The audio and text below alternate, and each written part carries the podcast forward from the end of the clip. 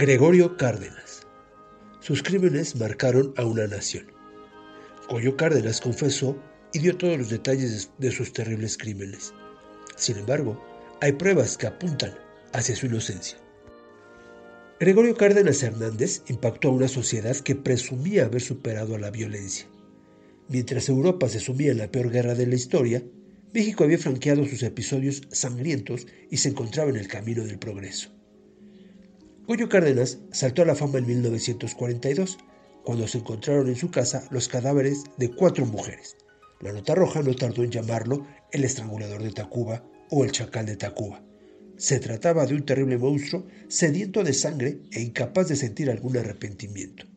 No obstante, tras su, tras su, arresto, se mostró como un ser noble, sin ninguna tendencia a la violencia e incluso amoroso.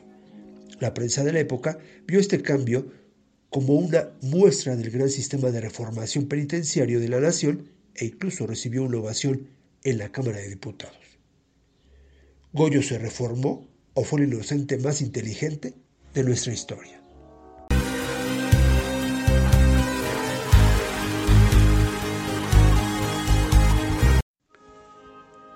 Se desempeñó como taquimecanógrafo en la Compañía Mexicana de Petróleos, El Águila, en Veracruz, y con el cambio de la empresa a Petróleos Mexicanos, Pemex. Se vinculó políticamente con el sindicato.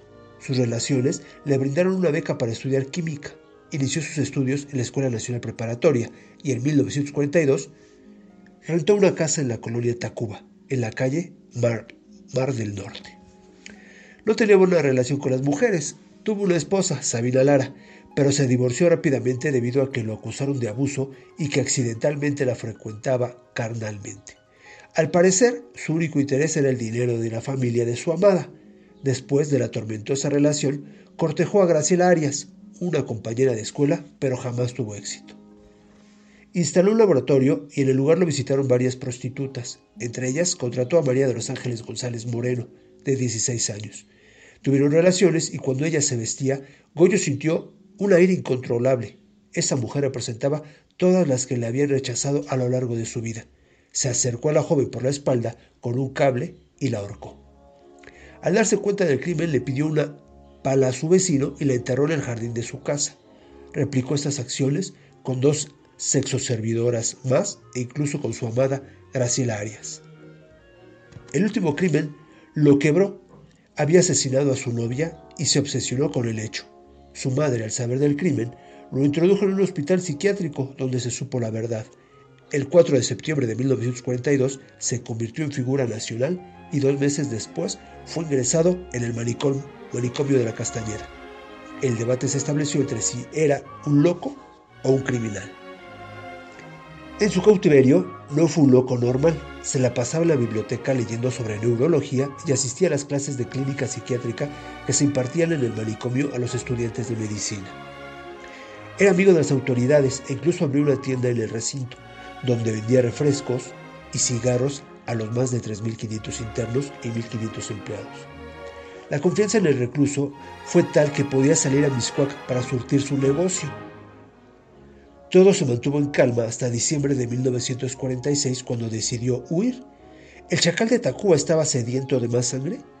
Todo lo contrario, quería ir a Veracruz con su novia, una enfermera de la institución. El director del manicomio no podía permitir que se burlaran de su nombre.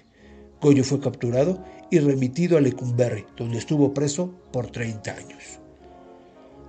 El cambio para muchos hubiera significado la locura, pero Gregorio lo vio como una oportunidad para aprender una nueva profesión.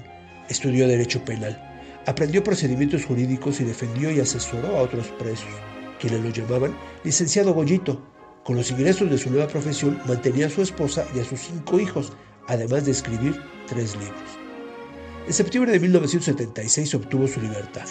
Su abogado argumentó que a los 62 años ya carecía del apetito sexual que lo llevó a asesinar. Como un hombre libre fue invitado a la Cámara de Diputados, donde fue ovacionado y cuatro años después ingresó a la UNAM para estudiar Derecho. Se tituló en 1985 y falleció 14 años después. Desde el principio, el caso escandalizó a la sociedad mexicana, pero extrañamente en algunas mujeres despertó una obsesión. La casa de la calle Mar del Norte fue asegurada y cientos de personas se dieron cita para ser testigos del macabro cementerio. lo que más extrañó a la prensa de la época eran las múltiples, las multitudes de mujeres que se presentaron en el infernal sitio. La admiración femenina no terminó ahí. Algunas señoritas de distinguidas familias obtuvieron permisos para atestiguar los interrogatorios a Goyo, incluso pudieron hablar con él, según ellas con motivos puramente científicos. Goyo argumentó que no podía estar junto a una mujer, que se transformaba y que desaparece el hombre y surge la bestia. No puede refrenar el odio tremendo que siente por ellas y ese impulso me ha llevado a la triste condición en la que me encuentro. Una persona así no podía vivir en la sociedad, debía ser recluido. Esta historia nos brinda un hombre inestable, que no puede vivir en la sociedad sin cometer actos de violencia. Aspecto que contrasta con sus acciones en cautiverio, que nos brindan a un recluso ejemplar y sin de violencia. ¿Estamos ante el mejor sistema de rehabilitación del mundo? ¿O hay algo que Goyo ocultó? El debate sobre su condición psicológica continuó a lo largo de su cautiverio. Se siguieron miles de enfermedades y teorías para diagnosticarlo y curarlo. Los doctores Luis G. Murillo y Ramón de la Fuente Muñiz encontraron que Goyo había vivido en un ambiente familiar normal y con sus padres mantuvo una relación cordial, algo extraño en los asesinos seriales, cuyos traumas son adoptados por el hecho familiar. Con el fin de adentrarse en su mente, realizaron una sesión de narcoanálisis con pentotal sódico, la famosa inyección de la verdad, que provoca el florecimiento de los secretos en la mente.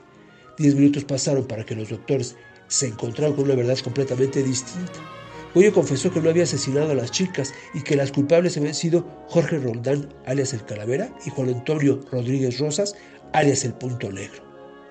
Los dos hombres no eran extraños, ambos eran amigos de Goyo e incluso habían sido sospechosos de colaborar con los homicidios. Tenían las llaves de la casa de Mar del Norte y constantemente entraban, no obstante fueron liberados por falta de pruebas. Claramente la teoría presenta el problema de las acciones del mismo Goyo. Él confesó sobre los asesinatos y constantemente replicó sus modus operandi a autoridades y reporteros por igual. ¿Por qué confesaría semejantes crímenes? Gregorio era un hombre que buscaba la fama. Sus compañeros de escuela dan testimonio de eso, pero es muy difícil que un ex líder sindical, estudiante y poco atractivo pudiera alcanzar ese objetivo.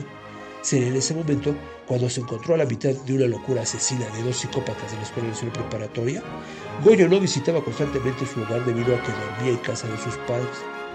Probablemente se enteró de los crímenes con la muerte de Graciela. El suceso inmediatamente lo traumatizó.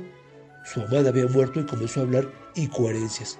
Poco después, confesó que él había sido el responsable. Gregorio Cárdenas hubiera estado arrestado cuando salió del episodio psicótico, rodeado de cámaras y de mujeres que deseaban por todos los medios hablar con él. ¿Por qué luchar por su inocencia?